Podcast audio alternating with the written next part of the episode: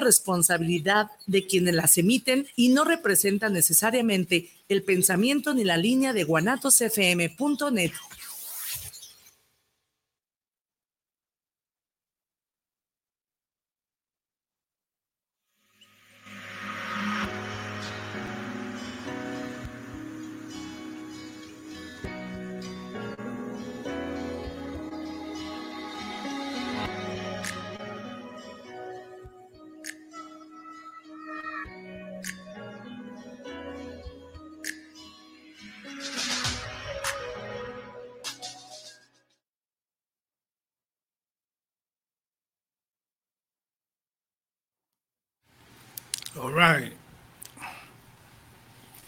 Don, how you doing? Hey Luis, how are you?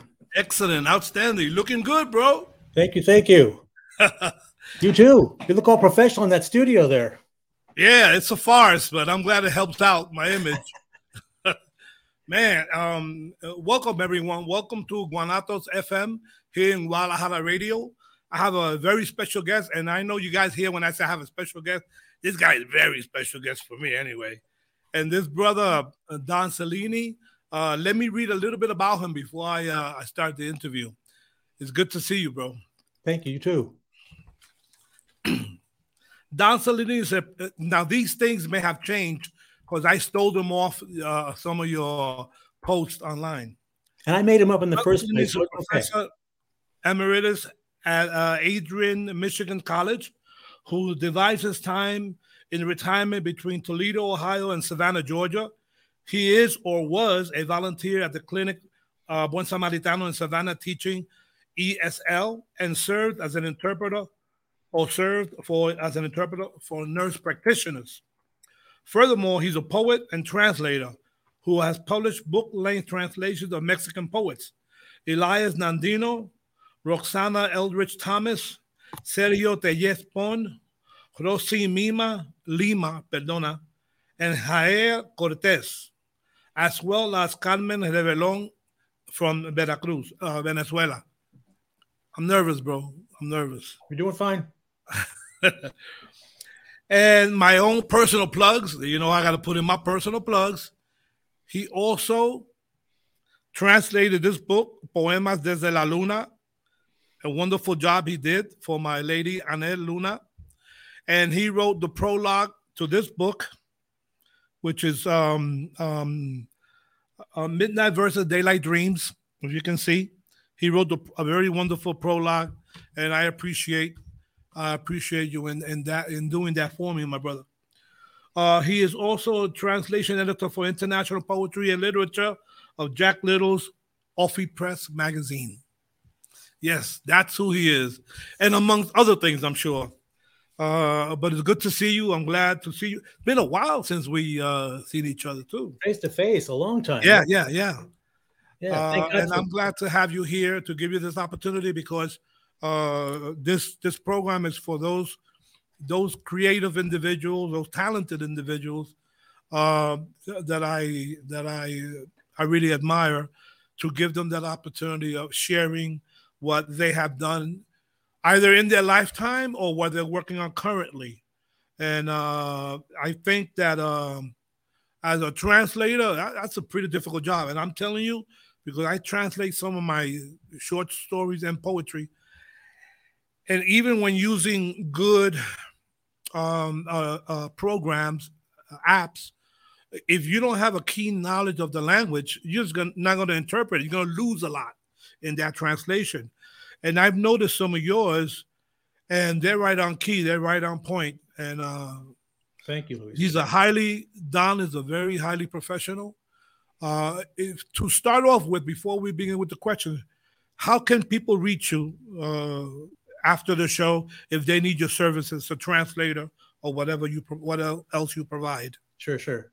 Well, my uh, email is doncellini15 at gmail.com. And I have a website which is easier to remember. It's www.doncellini.com. Okay. Uh, is it possible you could raise your volume a little bit? I, I hear you kind of low. Okay. Better? That's good. That's better. Good. Okay. Okay. Yeah, I want to make sure uh, to get that in. Um, what what background do you bring to translation um, studies and languages and such? Mm-hmm. You know, the the translation is a relatively new thing here. Um, my background, my BA was Spanish. I went to school in San Antonio, and I got a degree in bilingual bicultural studies. And then I went to the University of Toledo here and got a, a PhD in education, foreign language education. Okay. So I ended up teaching Spanish the last 20 some years of my career at Adrian College. So my background is basically Spanish. My background in translation is not quite as formal. It's a lot of reading, comparing, right. here, a workshop there. Um, but it's kind of picked up more since I've retired than when I was actually working. I guess I have more time to to tackle it and to take it on. I see. No, that's interesting because uh, do you speak Italian also, or did you at all practice that language? No, you know, my father was born in Italy, spoke Italian, but my mother didn't. So at home, we only spoke English. Right, right, right. I took an Italian class one time. In the first class, the professor said to me, "You know, your Italian sounds a little bit like Spanish." oh, I don't know why. okay. Uh, it, it's uh, it's interesting how uh, when we grew up in the states, my background, Puerto Rican Spanish, uh, Spanish was spoken a lot in the house, and that really helped me later on when I wanted to improve on it and do some writing even in that language. Mm-hmm. But most of my friends, uh, regardless of the background, uh, they the uh, the family insisted their their adaptation or assimilation to the uh, Americanos. So mm-hmm. they would speak yeah only English. Mm-hmm. Um, and then that's how I learned Spanglish, my third language. There you go. There yeah. you go. You know, some some parents when they were kids themselves were punished for speaking Spanish in school. You know, they were mm-hmm. with a with a ruler. They were sent to the corner. They were forced to skip recess, and so they said to their kids, "You're going to learn English." And it's unfortunate that the kids didn't have the chance to learn that first language, but that was the times. You know, you spoke English, you came here, you learned English, that was it. Some things just got left behind in the yeah, old time. Yeah. Yeah. You know, I remember a, a cousin uh, taking Spanish in school, but she failed the subject. because? It was Castilian. Oh, no. it could not it could not penetrate. Somehow there was a confusion. Yeah, yeah. I found I found that kind of funny. Anyway, uh, but la- languages are uh, there's something here that you wrote. Uh, it's a quote, uh, and uh, I'm gonna read it to the audience. I believe that words transcend walls, that books transcend borders. How very true that is. Mm-hmm. You know, mm-hmm. Uh, it, it in my personal experience, languages and uh, words that the definitions indeed transcend uh, uh, borders. Um, my background with immigration, excellent example how, of how how key words are, and how you can break barriers with just "Benvenuti Stati Uniti," welcome to the United States. After that, I'm lost. But anyway, yeah, at least it, it kind of softened that that initial impact mm-hmm. when people are getting off the plane. Mm-hmm. Um, let me ask you something. What is uh, uh, what is the role of a translator, Don? You know, this is a a complicated question because first of all, translation, like poetry, like music, like painting, like sculpture, like architecture, is okay. so subjective. It's so subjective. You think it's just the word is the word, the word is the right. word. It's not the word. It's about the meaning that those words carry in the other language. So I think that for me, my definition is, you know, here I am. Here's my um my example here. Here's the uh the Spanish original. Yes. And here's English over here.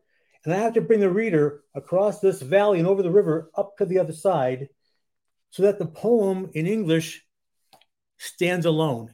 It can't sound like a bad translation. It had to be a poem in and of itself in English that respects everything the poet tried to do in the first place in terms of meaning, sound, emotion, feeling. All those things have to go across the river wow. that new poem.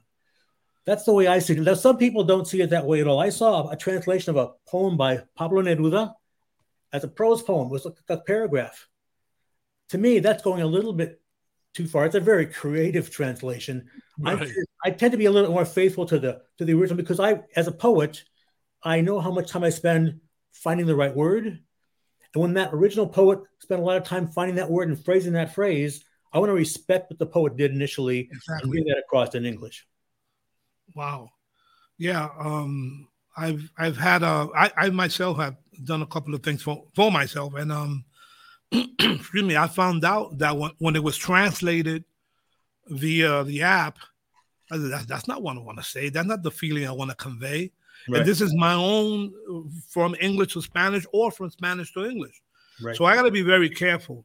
So yeah, I understand that part about uh, uh, that bringing over that that feeling that that energy because when the when the when the poet writes his line and he's in a feeling to put it that way to to move that emotion to a, a different language and i'm wondering i feel I don't know if one language is easier than the other. If if English to Italian, English to French, I wonder how how that would fare uh, in um, in a, in a translated book. If if the reader, the buyer of the book, if they're gonna feel the same, I, I just wonder. I know that in Spanish, I, I, mean, I don't have a very difficult time with it, but I know that I miss out on some really good key words. I wonder how that is for a French translator, a uh, a Greek translator per se. Mm-hmm. I wonder how that will carry over. Mm-hmm. Um, but I, I know that it's not it's not only Spanish to English; it's also English to Spanish. Right, right. And I think that the the Romance languages, you know, French and Italian and and Portuguese and Romanian, they're also similar. It's not quite so difficult. When you talk about things like Asian languages, Arabic, for example, it's a whole different challenge for the translator. Right. I've I've read um I like I like the Arab poems. Uh I say Arabic poems because they were written uh, 14 1500 uh, but they speak more of hunting and these mm-hmm. are romance languages but the influence of the hunt right it's right. what romanticizes what I that period anyway in poetry and uh for as much as I wanted to to read about a kiss and embrace I learned about about the, uh, uh, the stealth of of catching an antelope, or, or, you know, like that's their passion. That's their that's passion. That's the culture of the time. Yeah, and that's something. And that's something. Mm-hmm. Um, you know, while we're talking about this topic here, you know, um, yeah, I want to just read one of my poems to start off here with. This is a poem I wrote several years ago, thinking that um, I thought it was out of date already, until I looked at the news again so let me just read you a short poem, okay? Okay, please. The moon still passes the night, crossing borders without passport. Children in dog cages shiver under aluminum blankets on the wrong side of the river. Thirst, a constant mirage, hunger, a black noun. The moon knows they only want the familiar lullaby the cradle of their parents' arms. There are no stars left in the night sky. These children have wished them all away. At night, they fall asleep to escape the day. In the morning, they wake more fearful of the night. Wow. You know, I just think that this border thing is not over yet. It's going up again. And the comment about words transcend borders, you know who that's a response to? Who? You know, that's came where that came from. You know, when he started talking about the wall, I kept thinking that there's no wall high enough, and and so many things go beyond the border, not just people. Yes. You know, birds fly back and forth all the time. Um, words can go so freely. With internet, we can send those across the wall. We can't keep those out. So that's kind of where the idea that words transcend borders and where this this poem came from a few years ago. I, I wish it was out of date, but I think it's it's back in style again. Okay, yeah, that's uh, that that's key um, it's interesting that that subject specifically with my background, uh, that going back back and forth, flying back and forth, but just crossing that geographical line and feeling like totally lost. You know, um, that's uh, it, it's a powerful image. It's a powerful, mm. especially for a child, mm. to uh, to experience that without parents, without a, an older sibling. Difficult to imagine. Yeah, it's very difficult, and it's re- it's real sad that it, it, that has to exist. Um, do you translate Don uh, only poetry or prose, uh, or full length books that are of different topics, or mm-hmm. is it mm-hmm. just poetry? No, I mean I I do primarily poetry, and I think it's because I'm a poet. I think I understand poetry. Okay. I think when I read a poem in Spanish, I think I think I can figure out what the author had in mind. Okay. I think it's much easier for me to try to convey that across the river because I have the empathy and a background already in that, exactly. that subject. But um, I've done some prose things every now and then. Um, let me show you an example here. This book, Quack Quack Quinceañera. this is a children's book. And the authors wrote it in English. And they came and they said, We want to do a Spanish version. I said, Well, good idea. Would you do it? I said, No, I don't translate prose. come on, come on. We want you to do this. And I said, no. And so, you know, it becomes a question of every man has his price. Right. For that price, sure, I'll do it this weekend. So we have quack quack quinceañera. Sí. No, this is not this is not world literature I'm translating here. This is yeah. for children. So I feel like I was pretty safe doing that book. But for the most part, I, I stick to I stick to poetry pretty much. Occasionally, I might do a short story for somebody or a small small prose piece, but um, it's usually poetry. My heart's in poetry to start with, so it's it's, it's where I seem to belong. You know. you know, but let me ask you something, and I find this um, find this question um, very very apt for our conversation. It deals with rhyme in poetry. How can you translate rhyme? I mean, do you without changing the meaning because you know in english you know you can say above love and and and and, and so many others how do you how do you figure out i mean what fits in or, or do you lose rhyme in translation i think that rhyme is one of those things that often gets lost in translation okay but you know i i mostly translate contemporary authors and not many people are writing in rhyme these days. Right, right. I noticed About that. 15% of poetry is written in rhyme. It's mostly unrhymed verses. So it's not usually a question. I did a book, um, this book about Elias Nandino. You know, he was uh, he was from Cocula, from. Jalisco, and um, he wrote he wrote formal poems, decimas, and sonnets. Wow. And so I realized that I could not do them justice trying to rhyme them. So I wrote them in unrhymed lines to match his rhymed lines. But he had one short poem, and I just felt as though I had to make it rhyme. I wonder if I can find it quick here. Um, he um,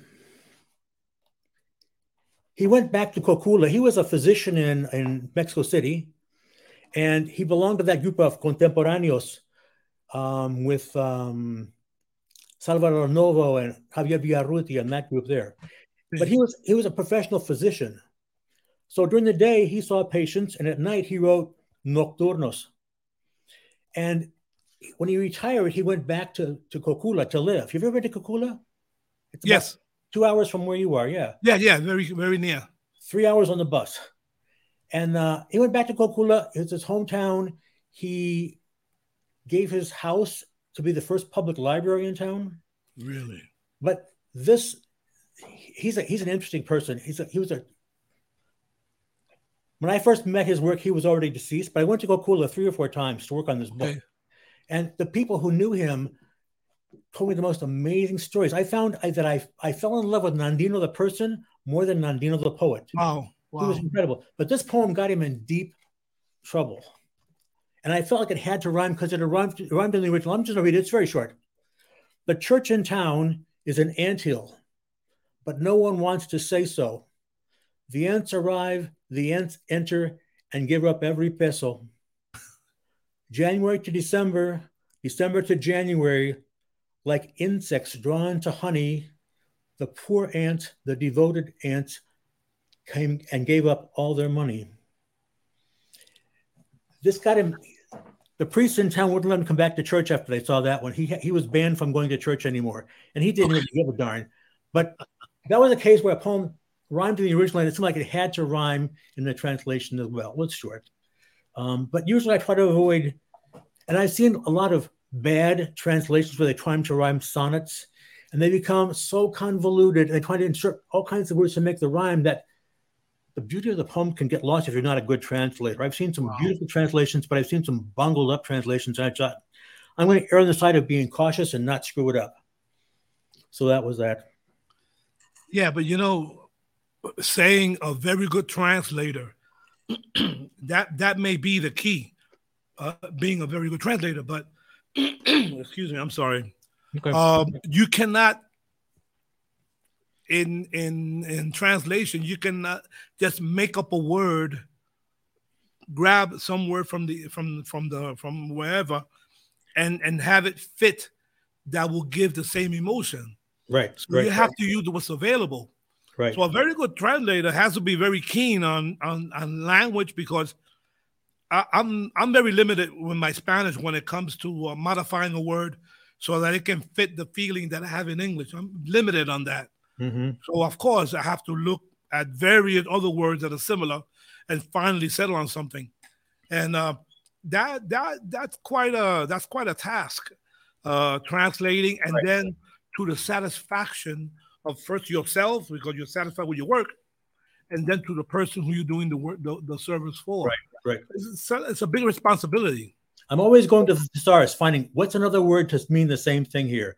What right. word comes closest to that word that they use to speak? Because sometimes the same word exists almost parallel. oh, really? Meaning doesn't quite come across the same way, you know? Uh, there's shades of differences. And that's why, you know, literary translators only translate from their second language into their first. Okay. They never translate into their second language. Always first or second language into your first because you know that language so well, and you understand all those little shades of meaning of a particular word that you probably would never be able to, to have in a second language. So it's always second language to first. Yeah, yeah, yeah. It's, it remains somewhat more pure, put it that way. It's just, yes, it's much more pure. I think that just the translator can do a better job that way. Um, let me give you a, a, crazy example here of a poem. Yes. This, this is by a, a, poet from Saltillo named Carmen Avila. Um, and she had a, she has a book called The Lady and the Unicorn was my title. I translated it into oh. English for her. The Lady and the Unicorn. And so here's a poem called Etiqueta Francesa. And I'll just read it to you. It's pretty short. I'll read it to you just in Spanish first, then I'll go back and talk about the, the problems with it. Entre la palabra C O rayo E R puede estar la M o la G pero está una línea que parece una cama o una mesa de largos manteles bordados de bolillo. Todo depende de la invitación, los modales, el gusto o la etiqueta, si hay ropa elegante o te la quitas todo. So when I first read this poem, I thought, I don't think I can do this. This is going to be impossible. I don't see how to tackle this poem, you know? What can I do with this poem that's going to make it make sense in English? I can't use C O E R. So I, I wrestled with it for a few days, and this is what I came up with French etiquette. With the word U C K, it can be an F or an L. But one was like a bed, and the other like a full house. Everything depends on the invitation, manners, cards, or etiquette. If you are lucky or if you get lucky. so I tried to take that same idea from the poem, yeah, and recreate it in another way that would make sense to the English reader, exactly, without losing the the playfulness that she had in her original. Yeah. So you find little challenges like that at times, and and that's kind of what makes it fun some days. You go like, I don't know what to do with this. And then you go, I can't give up. I can't, I got to find a way to do this. I got to find a way to do this. And eventually, you know, if you let it go long enough, it kind of comes to you subconsciously. You go like, there's the answer. All right. So that was a fun one. You know, but uh it it um it, it kind of turns you into a poet because you you're you're you're not playing with words, you're actually selecting words, but they seem to fall in their place. Of course, after uh, a couple of days or a couple of hours of getting of, of being into it. But that that that's something to stimulate the brain, doesn't it? I mean, oh, absolutely. Is it? Is it that that that part is so much fun? Mm-hmm. And yeah. some people said that the translator is the co-author of the poem. Check that out. Yeah, I mean, in I some ways, that. yeah, you are. You're rewriting the poem with the poet, right? Different, different reading audience. You know, you have to be respectful of what they're doing. So you you you you get you get from it a bit more than just providing a service. Oh yeah, I mean, I wouldn't do it just to do a service. Right. If I wasn't crazy about poetry, I wouldn't do it. And you know, I mean, sometimes I do it for money, but sometimes there's no money involved. Let me tell you about this poet. Her name is Amanda Reveron. Okay. She's from Venezuela. Okay. She has a blog called La Casa que Soy. La Casa que Soy. And I found her blog by accident one day, maybe like in, in February, a few years ago. And I found out that every year on January 1st, she begins a new a poem and she writes in a book every so often until de- December 31st. And she closes that book of poems and she starts a new one. So I found her in February. So she wasn't too far into this new book of poems. And so I, I asked her about taking a couple of the poems we, we published them in the Ofi Press magazine. And I was so smitten with her work. I mean, it's just like these beautiful poems that as they would come out and she'd post on her blog, I would translate them. So at the end of the year, I sent her the whole year's worth. I said to her, Amanda, I am so in love with your work. I'm sending you this as a gift. These are this poems, this book of poems is yours to do whatever, whatever you want. And so she was appreciative. And I, a few months later, I said to her, How's it going finding a publisher? And she said, Well, in Venezuela, we don't publish books. In Venezuela, we have no paper to print books on. I mean, I, I knew Venezuela was having a rough time, but I didn't realize yeah. it was so severe. So I said to her, Well, let me look for a publisher here. So I finally found a publisher here. And I said to her, Okay, the book's going to be out soon. Remember, you are the author. You get a 50% discount if you buy a certain number of books. And she said, Oh, I can't afford to buy a single book. really? I mean, I was like heartbroken. So I said to the publisher, send her 20 books. Please, how can you not have a copy of your book? In Venezuela, when a new book comes out, they have a baptism, a book baptism. So I found the video for this book's baptism. I found it online. She she said that if you have it in a, a public place like a culture center, you use alcohol to baptize the books. If you have it in a church setting, you use flower petals to baptize the book. So she had a baptism for this book. So let me read you a couple book poems here and talk about some of the challenges that, I found here. I'm going to read you the very first poem in this book, though, just to give you an idea of the beautiful poems that she writes. It's short. Atrás he dejado las horas, con sus silencios, con sus olvidos, con la tierra húmeda, aún en las uñas de mi infancia. Wow. Mm-hmm. I have left behind the hours with our silences, with what's forgotten, with the damp earth still under the fingernails of my childhood. Wow. That's powerful image right there. She's beautiful. She and they're all short little gems like that. So here's one that gave me a bit of a challenge, and I'll tell you why here as we get going. Um, so we know that mover, the verb, and mudar are two different verbs. In English, they're both to move. Okay. So, so here's here's her poem. Mi casa se muda con los vientos. Otros territorios no han sido posibles. No sé cómo, pero aún la mínima fisura es un recuerdo y tanta calle no remide los pasos. Mi casa busca espacios procura el olvido. Mi casa se muda con los vientos. Wow. So beautiful. But if I say my house moves with the wind, I think right. it's like it shakes. So yeah, whatever. Yeah, but that's not what she's saying. Right, right. How do I how do I say that my house moves with the wind? So here's my here's my solution. Here's my attempt to solution, solve the problem. My house moves with the winds. Other territories have not been possible. I don't know how, but even the smallest crack is a memory, and so much street can't redeem the steps. My house seeks spaces, attempts oblivion. My house changes address with the wind. so there's another example where you know I had to find a creative way to solve this problem of to move. You know, I can't say I mean, when I say to move, I know what I mean in English. People know what I mean, but in her poem, it means something very specific and not yes blowing in the, blowing in the wind. So we try to very different. We try to take that across to the English reader so they understand what she's talking about as clearly as I can, and make it as as much like English as I can make it as well. Right.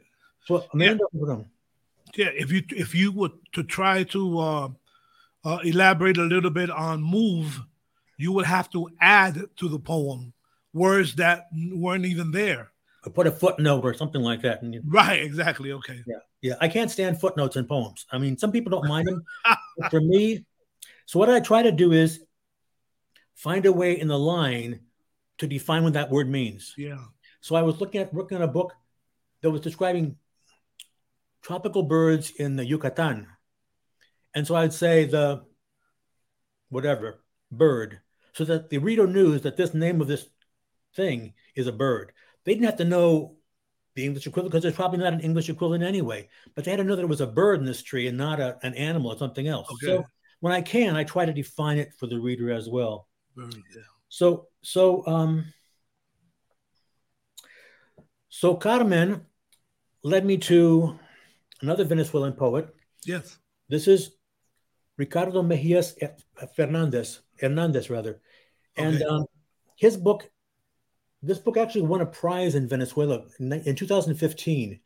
And um, it's a really powerful book because the Book of Mishaps is a metaphor for Venezuela. So everything that happens here can be applied to the situation today in Venezuela. I mean, Ricardo has become a good friend of mine. We, we're on Facebook all the time. But occasionally he'll write, the first time he wrote, and he said to me, por el amor de Dios, sí. me, me, prestas 10 dólares. ¿Cómo que 10 dólares? I can't go to McDonald's and have lunch for 10 dólares, right? right? And so he said, um, my wife needs a prescription. We have no money. I sent him 10 bucks. I think I sent him more than 10 bucks. Um, his father was ill and they needed money for hospital bills. He'll tell me that um, he bakes bread in a little electric oven because they have no gas in their building and he can't use a gas oven. So the situation there is so, so tragic. So this book became a, meta, a, a metaphor, a long metaphor for life in Venezuela. And the poems have no titles, they're just poem after poem after poem. Oh, yes. Because he wants the whole thing to be read as a single poem if you can read it as a single poem. And so it's intentional. And a few times I had to go to him and say, Ricardo, on page 19, what the hell are you talking about here? You know? and he'd say, oh, no, no, it means blah, blah, blah. And so I, I always like being able to work with poets who are living because I can say to them, what does this mean? You know, sometimes it's not in the dictionary. You can't find it on the internet. You can't find any place that defines what they're talking about. But they're usually pretty willing to say, oh, no, it means this. Or sometimes they'll send me a picture of something. Right. I forgot what the word was. They said, no, here it is. And they sent me a little picture of, oh, that's what it is. We call that. That's what it is. Mm-hmm. Um, so that's always helpful. So he was really good with helping me with this book. Um, and for the most part, his his work is pretty pretty straightforward. There's no hidden meanings. It's just pretty much it says what it says. Let me just read you the first poem in his book. Okay. Muerdo la sílaba de tu adiós. Respiro el aire suicida me amoldo a este cuenco o espíritu infinito que es la soledad. Soy flecha suspendida, plegaria al vacío, escombro. I bite the syllable of your goodbye. I breathe a suicidal air. I fit into, the, fit into this hollow or an infinite spiral, which is loneliness. I am a suspended arrow, prayer to the void, rubbish. Wow. Yeah. True, true to its meaning. Oh yeah. Yeah. So what what work? Oh yeah. So a friend of mine used this in her poetry class in the University of where was she at? University of oh, I'm going to forget. Nebraska. I forgot where. And so I was the guest speaker one night in her class. We zoomed in, and they asked about this book. So beforehand, they had submitted a bunch of questions to me. And I said to Ricardo, okay, here are the questions. Help me with these answers. You know, so I got a lot out of it. Um, but the students were really, they read it really carefully. And one woman said, this is the saddest poem. And she read it to me out loud on, on you know? um, so they really, they really got into this book and they really appreciated it. I've done another book for him. It's a book of um, microfiction. They're like two sentences long. Okay. Wow. And they're like, they're little gems. Every one of them is a little gem. But I can't find a publisher for them. Nobody here wants it. I've tried and tried and tried and tried, and I just can't find a place for it. So I may have to give up on it. I don't know. But uh, suddenly now, every poet in Venezuela is at my doorstep saying, "Hey, I got a book you could translate." And so I started telling you know, okay, I'll translate your book, but it's up to you to find a trans- uh, find a publisher because I can't I can't find publishers for all these books. So I did find one. I have a, a chapbook coming out with a Alfonso Solano coming out in 2004. And um, I'm working on one right now by a, by a guy named Nestor Mendoza. This book is called Ojiva slash Warhead. That's my title for it, Warhead. It is so powerful. I mean, I can't even explain to you this book. It's 20 poems. It's going to be published in in Venezuela, yeah, by a Colombian publisher, and in Puerto Rico. So there'll be editions available in the United States of this poem as well. It's coming out soon. So I've become like the Puerto Rican's favorite or the Venezuelan's favorite cheap poet, you know, translator. But it's okay. It's okay. I like I yeah. as long as it's published, yeah. Yeah. Um I wanted to uh, the uh I wanted to make a comment on a book that you translated for Anel. Mm-hmm. One of the poems is called in Spanish uh, luchonas, mm-hmm. strugglers. Yes, I remember that poem very well. Th- that poem, whenever she read a different location that she was invited to, that was the one that stood out the most. And and what what really um, what really reflected on me as a very positive sign is when after you translated the book from Spanish to English, uh, you wrote me and said, you know, that poem, uh, Luchonas, I would like to, you know, recommend a friend to publish it somewhere. But it's amazing because the same book, the same poem rather, that here was uh, very, um, uh, people were taken aback by the, the power of the word, by the feeling of the struggling woman, the single mom.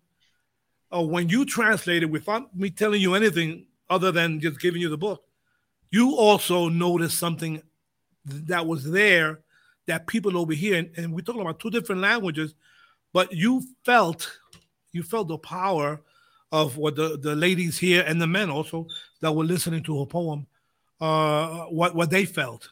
Mm-hmm. And when when when you mentioned that, and I told Anel about, it, of course, I said, "Wow, Don is really sharp because uh, he's real keen on on feelings, on on word, on definitions, and uh, that that showed me that you were you were an ace. You were an ace when it comes to translating. And I, I recommend you to a lot of people when people are asking, "Oh, well, how much does he charge?" And you know, you have to speak to him. And anyway, speak to him. And You know, and of course they they want their work done, but what I've noticed, people want things done for free. Mm-hmm. 2023, and they still want things for free. You know, like yeah, right, right you know, like we don't have expenses and stuff. Say to a painter, you can exhibit in my restaurant. It'll be free exposure for you, you know. yeah, right. Okay. Well, we, uh, remember the poem really well, Louis. yeah, yeah. We, we talked about the title. Remember the title? I had translated as Hardworking Women. And Anel said, let's go back to the original title. I, I like that other title better. And I, yeah. I, I, do agree that it was the perfect title for that poem. Right. It, it's, a, it's a very strong poem. It's a very strong poem. Yeah so yeah, that that really uh, was uh, was a very good sign for me. That's why I highly recommend you. Uh, before we continue, I want to give thanks to those that are watching. Uh, we get listeners from uh, Argentina sometimes. Uh, we gotten from Spain, from the states, of course, from here in Mexico, from Honduras and Guatemala, and I want to thank those people um, for listening in. And if you have any comments, let me just put this very very briefly I'm gonna block the if I can give you these guys. They can write any comments that you would have um, on this show. about Don and the information that you need. And he, he'll give you again his uh, contact. And this is mine for WhatsApp and on Facebook where you can find me. So if you guys have anything to add or comment, please use this information. Um, and this is something that I wanted to ask because you actually you suggested it. What happens? Um, what happens when you don't know a word original in, in the original form? Um, uh, it could be in either language. Well, in, in, English, I'm sure you mostly do, but in Spanish, like you were mentioning earlier, perhaps you do a mm-hmm. lot of research and a lot of uh, uh, synonyms and things of that sort. You know, Louis, I have on my shelf back here all kinds of dictionaries. I've got, you know, a dictionary of Nicaraguan Spanish. I've got a I've got a, ah. a chingonario. If you can believe there's such a book as a chingonario, I've got a chingonario over here on my oh, shelf. Oh wow! Um, lots of book definitions, lots of books of idioms. But you know, with the internet now, it's so much easier than going back here and looking. I can go online and find so many things online. You know, um, I had a. Let me just grab a book here. Yeah.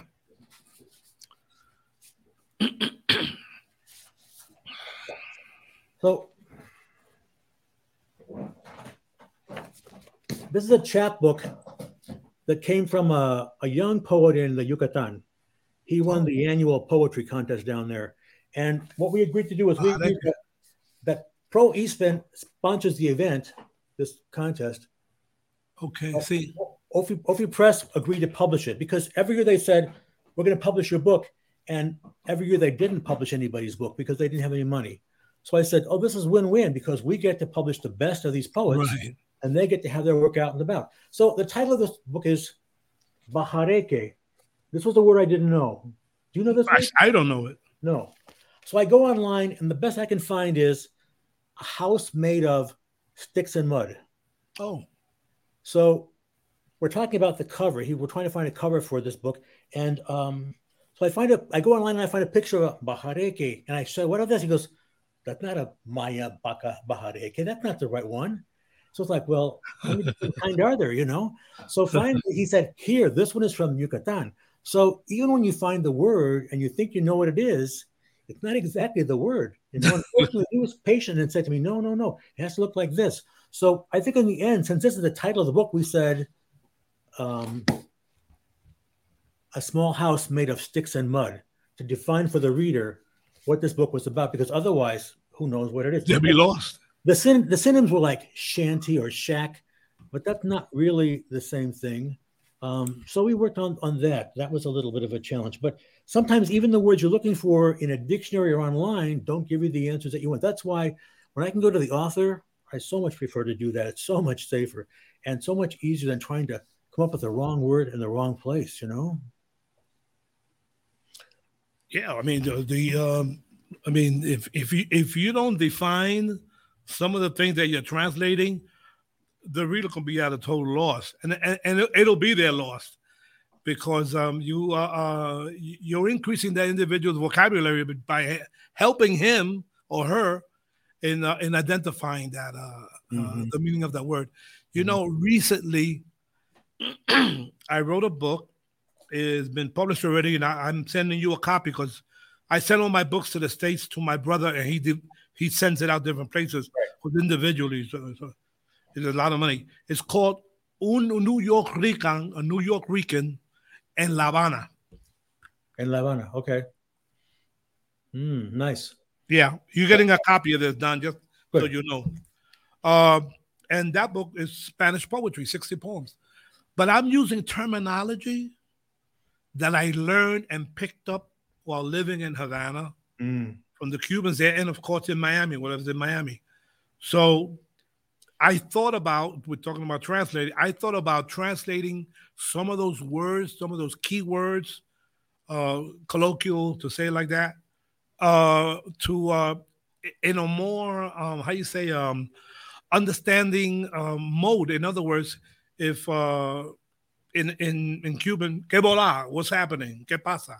I, I was going to change que bola to que pasa, but it would lose the Cuban flavor. Mm. It would lose. And like you, I don't want to put uh, asterisks and right. definition and, and mark. I don't want to do any of that. So what I decided, said, you know what? I'm gonna leave it the way it is. I'm gonna use the language that I've the the the, the idioms that I picked up. I'm gonna and I'm gonna leave it like that and let the people either ask or figure it out or ask a Cuban, and rather than breaking my head, you know, trying to to uh, um, trying to trying to please everyone. Uh, because when it when it comes to um, Spa- I say Spanish specifically, there's so many Latin American countries, and and they use little words that to, for them is a is a a, a, a local um, common word. Sure. In a different Spanish country, it could be a curse word or it could be a, a an insult. So, uh, and that's one thing that I want. I've been wanting to ask you. You have Venezuela. You trying Venezuela and Mexico. What mm-hmm. other uh, Latin Americans uh, from what other regions have you translated? Uh, I've done one poet from Nicaragua. Okay. Um, Mexico more than any, any place else, and then Venezuela okay. second. I don't think. I think that's that's probably it. Mexico okay. and, and Venezuela. And it's straightforward. The Spanish is straightforward. There's no um, uh, you know, words that are used with two definitions. Not Chilango slang or anything sentido like to say like that. Right, right. No, no, it's pretty much. I think for the most part, it's on the page what it says. Okay. Yeah. Yeah. Yeah, but that's something that. Uh, uh, I have a buddy here that he translated a Bible. Actually, he's one of the director of the uh, of the uh, Ejército de Salvación. Mm-hmm. Um, forgot to say, I, am forgetting English. Salvation Army. Mm-hmm. Uh, and he translated the Bible. I'm trying to get a copy into it, it's from uh, in Spanish, but he says it it's so modified that any Latin American country can understand it mm. without having to say this is Castilian yeah, or this right. is uh, Argentine or this is whatever. Mm-hmm. And that was a very interesting. It took like five years. He told me to do that. Sure, I'm sure. Yeah, so that's very interesting. I think translator are an essential part of of, of literature because um, books that I have written that I have read in English, when I saw them in Spanish, I said, "Oh, I now I can give this book as a gift to someone that I want them to feel like Carlos Castaneda, A Yaqui mm-hmm. Way of Knowledge, mm-hmm. uh, and other books that are written by Castaneda of Don. Juan. I read them all in English, and I loved them. You know, during the the uh, 70s. And then when I found them here in Spanish, people that I wanted them to to not to think like me, but to understand where I'm coming from, almost to say that. I said, well, let me buy this book and give it. Right. Los ensayos de Don Juan Matus. And they said, oh, this book is interesting. So it, it, translation is just an amazing key to to civilization. I mean, you know, mm-hmm. I read recently that they have this um um they, they call these um what they call these um uh, IT, not IT, those chat box is that uh those translators or those that app artificial, artificial, intelligence exactly yeah. translating cuneiform hieroglyphics wow. i mean wow. We've come a very long way. Yeah yeah that's know, it's amazing breakthrough. Isn't that amazing though? Now let, so, let me yeah that's let me hit you with the question. Yeah. I'm going to ask you to translate a phrase for me. My ESL students in Savannah, a lot of them from um, Mexico, Venezuela, Colombia, um, a couple from Guatemala, and all of them have jobs. A lot of the guys work in construction, um, women work in housekeeping, a couple of them work for Amazon, getting the retrieving things in the warehouse. But several of them had said to me, Hey, hey, what does that mean when, when somebody says, I got you, bro? I got you, bro. And I'm like, Well, it means about 25 different things depending on the sentence. I got you, bro. How do you explain that to somebody? I mean, what would you say if somebody asked you today, Louis, I got you, bro? Uh, it, it, I use it. I use it often, actually. And it, it, it means, uh, to me, it means two or three things. It means, yes, I understand you entirely. Mm-hmm. I got you, bro. Mm-hmm. It means I support you, something that you need. It's, it's like saying, I got your back. Yes, right, right. I right. got you, bro. I'll take care of it. Mm-hmm. So it's it's more of a of a form of uh I understand. I, I know where you're coming from. I can help you. Mm-hmm. So there, I got you, bro. And and I'm glad you mentioned that because one of my books, I use it a lot. You know that type of that uh, language that I used when I was uh, in, in New York during my adolescent years, hanging out in the streets. Yeah, I got I got your back. Oh, you remember the the uh, '60s term? Maybe not. But, uh, uh, uh, I can dig it. Oh yeah. You know, or like I'm hip. Yep. Yep. Oh, yeah, I still use that vernacular. Mm-hmm. So yeah, so I understand. I got you, bro. It's I got you. I got your back. I got you covered. I understand. Yeah, it's okay. I, once they asked me, I thought, well, like, well, I hear that all the time, but not a single definition for that. It depends on the situation, what they meant, you know. And I suppose at work, if they said, "I got you," bro, it means like, "I got, I got your back," or "I'll get the other end," or "I'll help you out with this." But I started thinking about it. The more I thought, the more I thought, "Wow, there's a lot of ways this could be used." Yeah. yeah. Anything close to that in Spanish? Is that what? Is there anything close to that in Spanish? Uh uh, yeah, yeah, I'm, yeah. There is. I'm trying to think of the word. Um, uh, the only words that I, yeah, it, it, it, depends on on the conversation how it comes across. Te tengo, hermano. Te tengo, Te hermano. Oh, okay. The bro has to be has to be followed by a friendly hermano, mi brother, mi pana, mm-hmm. mi socio, showing that you you have the support, giving the support. Mm-hmm. Entiendo, mi hermano. Te entiendo. I got you. Okay. All right. Okay. When I get back, I'm going to give them that definition. Anything else, write to me. yeah, right. Exactly. Exactly. Yeah. Uh, I want you, we got just uh, one more minute left, uh, 57. I want you to please give the information how people can contact you again, please. Sure. Sure. All right. Easiest is my website, www.doncellini, that's D O N C E L L I N I dot com. And my website has um, a place where you can contact me, but it has poems, it has videos, it has books, it has all kinds of things up there. So you can go and just and have fun for a while. But that's a good way to contact me. My email is Don Cellini number 15 at gmail.com. Excellent. Don, I, I appreciate it. It's so wonderful to see you, my brother. You too. It really is. You know, um, I met you through Jack, our mutual friend Jack. Yep and and I'm glad that we maintain this relationship, this friendship, which is really outstanding. Uh, sometimes, you meet, someone, you, sometimes you meet sometimes you meet someone and you just click. Yeah, you just click. You know. Yeah, yeah, and um, and it it, it, it it's not only uh, the fact that you that you've helped me out you with the uh with the prologue and El's book. It's just that I, I read your book. I remember I read your book like maybe what three months after I got a copy. Um, and it was a very little book. But man, I, I, I wrote to you man, I just finished your book. It's an amazing little book. It's so powerful because it's so it's so full of life. There's there's so much in there that that that I took, you know, and I was able to identify with, with some of those feelings. And I want to thank you for that present. Um, I want to thank you for your time. Uh, I hope that in the future, if you have anything else uh, published or any other accomplishments, so please let me know, and I'll we'll come we'll come and meet again.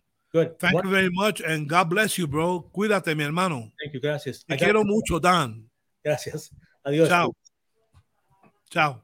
Adiós. Gracias.